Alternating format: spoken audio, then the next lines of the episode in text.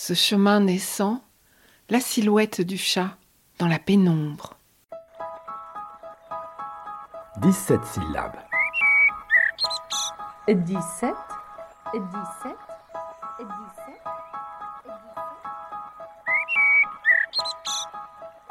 Dans ce nouvel épisode, nous poursuivons notre exploration de la poésie haïku, si brève et pourtant si puissante.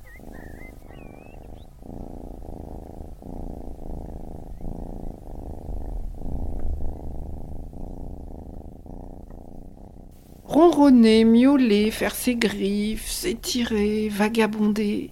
Oui, voilà tout ce que nous allons faire ici en voyageant au pays des haïkus, au point de transformer notre podcast en podcast. Car même si elle vénère tout de la nature et tout ce qui est vivant, même si on trouve toutes sortes d'animaux dans la poésie haïku, des lucioles, des loutres, des moineaux, s'il en est un qui s'y est fait une place de choix, voire de roi, c'est bien le plus commun des félidés, oui, le matou dans tous ses états. Alors on aimerait bien comprendre une telle passion et cette attirance poétique qui dure depuis très très longtemps.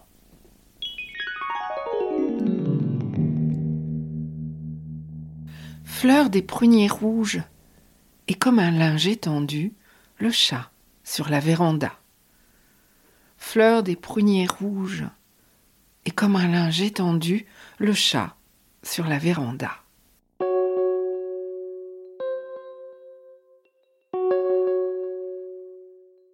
Voyez, le seul Issa, maître de haïku classique du XVIIIe siècle, a écrit, selon son traducteur Sigan Mapsoon, plus de 330 haïkus consacrés à toutes sortes de chats qu'il observe sous tous les angles. Jusqu'à lui, les Haijin s'intéressaient surtout aux amours des petits félins, car celles-ci permettaient d'indiquer dans leurs poèmes qu'on était à la fin de l'hiver ou au début du printemps. Cette marque de saison explique en partie la prédominance des nuits de chaleur féline dans la poésie haïku. Issa encore. En rut, même au coq il fait la cour, le chat. En rut, même au coq, il fait la cour, le chat. Ok, peut-être peut-on trouver une explication à une telle passion féline dans la fascination de tout le peuple japonais pour les chats. J'ai donc demandé à mon amie Françoise Moréchamp de m'éclairer sur ce point. Françoise vit depuis 50 ans dans la péninsule elle a été la première Tarento étrangère à apparaître à la télévision nippone en 1964. Elle y est devenue une star en animant sur NHK des émissions sur l'art de vivre à la française et en publiant un livre best-seller, La Gaijin, dans lequel elle raconte son parcours amoureux d'un pays où les codes sont si importants à connaître. Elle vient de recevoir encore récemment la rosette de l'Ordre du Soleil Levant pour sa contribution à la présentation de la culture française au Japon et à la compréhension mutuelle entre le Japon et la France. Alors Françoise, le chat est-il l'ami préféré des Japonais? Alors je ne dirais pas ami, un hôte, un invité, en un sens, il est une idole. C'est un peu gros comme mot, parce que vous savez qu'il y a un temple des chats euh, au Japon, le Goto, Gotokuji. Gotokuji, qui est à Tokyo d'ailleurs, qui est un grand temple bouddhiste. Puis il se trouve qu'il est devenu le temple des chats. Donc, si vous voulez, les Japonais, ils ont un rapport psychologique avec les chats. Neko-ha, on dit en japonais. Neko, ça veut dire le chat, et ha, c'est le clan le clan des samouraïs, le clan. Alors Nekora, nous sommes du clan des chats, disent les Japonais. J'en ai encore parlé hier avec une amie japonaise très cultivée qui m'a dit nous sommes des Nekora, nous sommes du clan des chats. Le chat est plus inspirant en poésie pour évoquer un paysage ou même un sentiment mélancolique que le chien, vous voyez. Je vois pas beaucoup de chiens d'ailleurs. J'ai vu des petits chiots parfois dans des ukiyo, c'est-à-dire des, mm, des estampes. Non, non, mais ce sont surtout les chats. Donc, si vous voulez, pour la poésie, c'est le chat, évidemment. Avec son côté énigmatique, un peu comme Baudelaire. Baudelaire a surtout parlé des chats, il n'a pas parlé des chiens, vous voyez.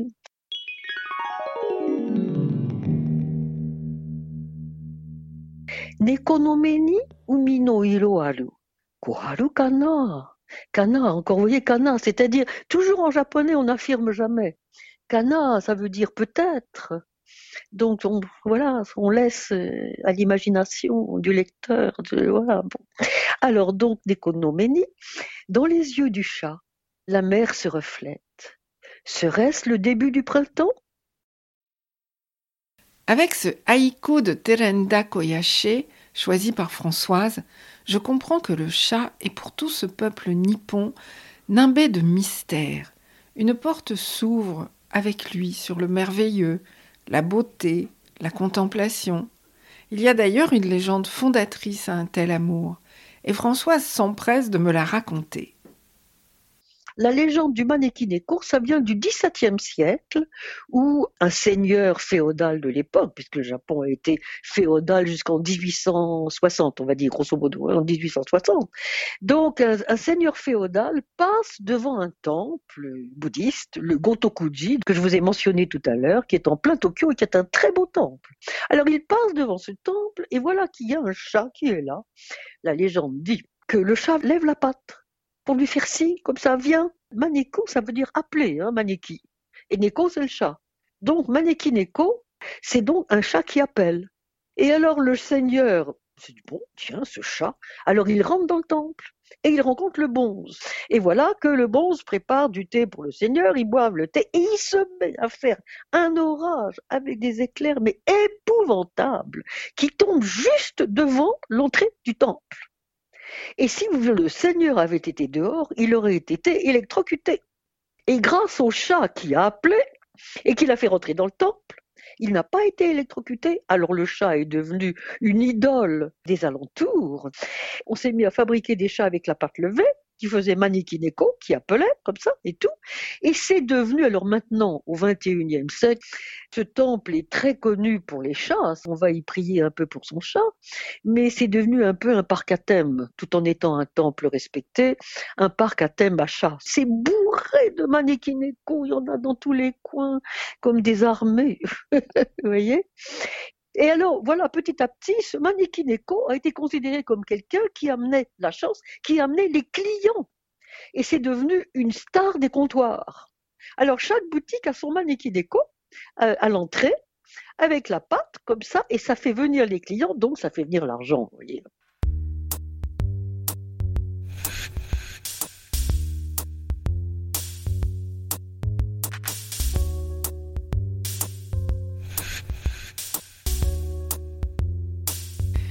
Ainsi donc, le chat s'est imposé comme indispensable et profitable au pays du soleil levant. Mais c'est avec Issa, une fois de plus, qu'il est vraiment devenu un réel compagnon du quotidien, celui avec qui on aime partager cette courte vie, parfois rude, parfois belle, mais toujours précieuse. Avec Issa, l'empathie pour le chat a grandi. Désormais, il est devenu un être sensible, une sorte de miroir grâce auquel le poète peut exprimer ses états d'âme.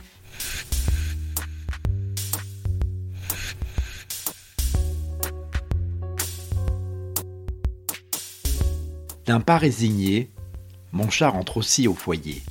Premier soir glacial. Depuis, la tendresse des haïkistes de tout pays pour ce petit animal vif, sensuel et auprès de qui on apprend à vivre le présent n'a jamais cessé. Et ce, dans toutes les nations. Parmi les fans contemporains, l'illustratrice et calligraphe d'origine belge, Joëlle Ginou Duvivier.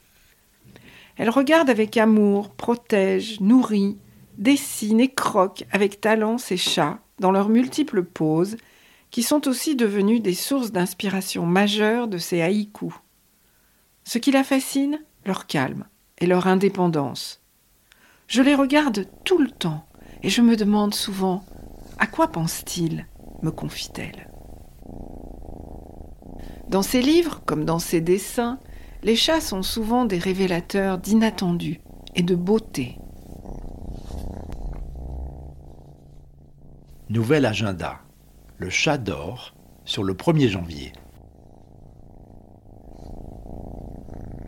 Deux fragments de ciel bleu dans la grisaille du jour. Le chat me regarde. Nuit sans étoiles. Un demi-chat traverse le jardin. Extinction des feux. Le chat noir, gobé par la nuit.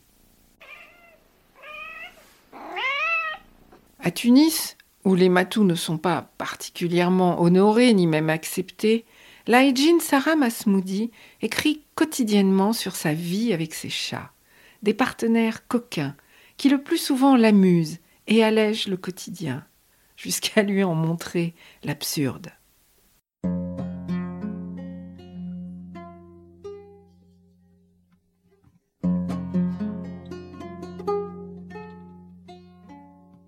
Palabres électorales.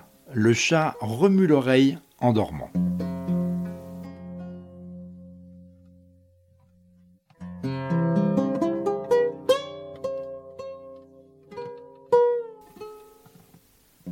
Lune pleine, la queue du chat pend à la fenêtre.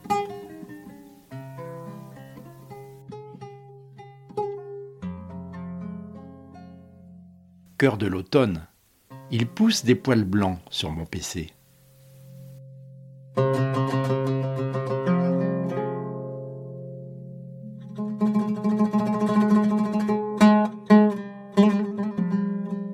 Hélas, vient un jour où ce compagnon meurt. Sarah, comme beaucoup de haïdjin, sait qu'écrire des haïkus permet alors de traverser cette épreuve et la peine qui en découle.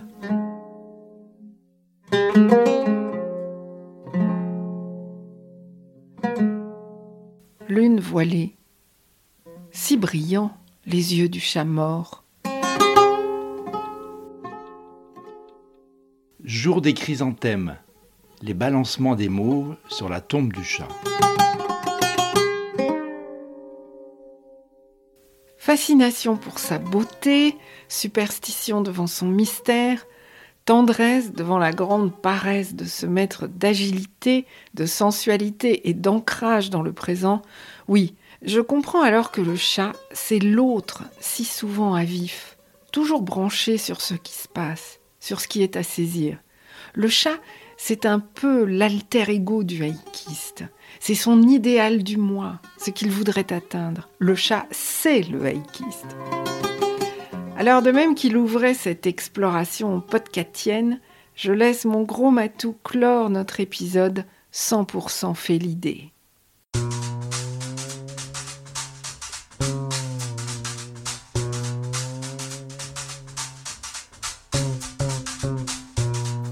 Sous chaque feuille, croyant débusquer l'oiseau, le chat dans le vent.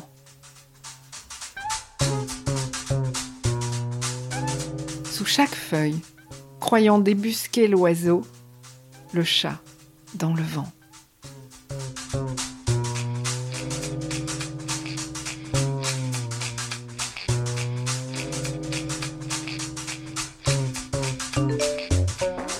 Les haïkus d'Issa, traduits et présentés par Sigan Mapsun, sont à retrouver dans le livre Haïkus sur les chats de Kobayashi Issa, paru aux éditions Pipa.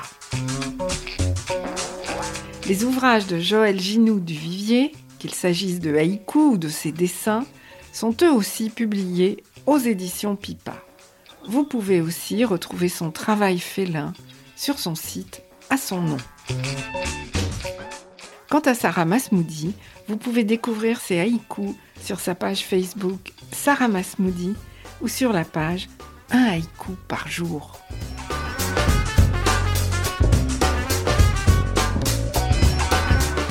Avec ce podcast, nous, Patrick Champré et Pascal Schinck, espérons avoir intensifié un peu plus encore votre goût des haïkus. À bientôt!